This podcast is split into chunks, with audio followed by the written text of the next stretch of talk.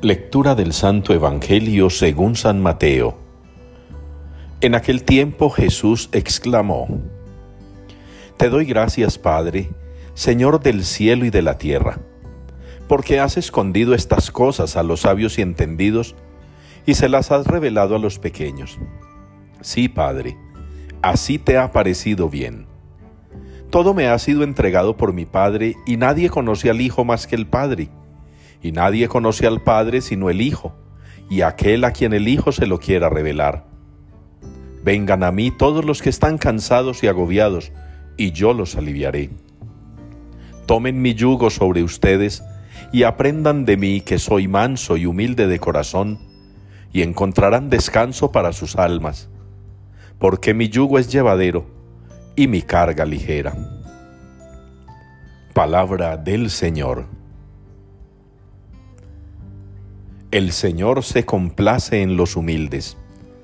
Es la respuesta que nos une hoy en la liturgia al Salmo 149. El Señor se complace en los humildes.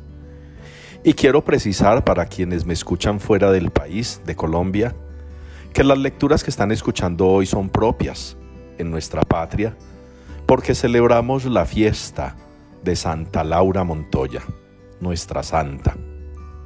Por eso escucharán hoy una reflexión en torno a estos textos y no a los textos que regularmente hoy se leen en el resto del mundo. El Señor se complace en los humildes, lo encarnó muy bien Santa Laura Montoya, preocupada por los humildes, por los pobres, por aquellos marginados, particularmente dedicada a la misión en pueblos indígenas. Es un llamado que esta santa nos propone con su testimonio y con su vida, y que Jesús desde el Evangelio ha sustentado muy bien para nosotros hoy en la reflexión. Santa Laura Montoya seguramente se aferró a estas palabras del Señor, a esta oración de agradecimiento que Jesús hace al Padre, porque la revelación ha sido dada a los pequeños, a los humildes, no a los sabios y entendidos. De eso nos da testimonio la primera lectura, cuando nosotros leemos por parte del profeta Jeremías ese relato precioso que nos cuenta cómo Israel, un pueblo enclavado en las escarpadas montañas, humilde y sencillo, fue elegido por Dios para revelarse, para darse a conocer y para comenzar con ellos el camino hacia la tierra prometida. Qué bueno que ustedes y yo, hermanos, pues, a la escucha de esta palabra, y en la meditación nos sintamos contentos, nos sintamos alegres en el Señor. El consejo del apóstol San Pablo hoy en su carta a los filipenses.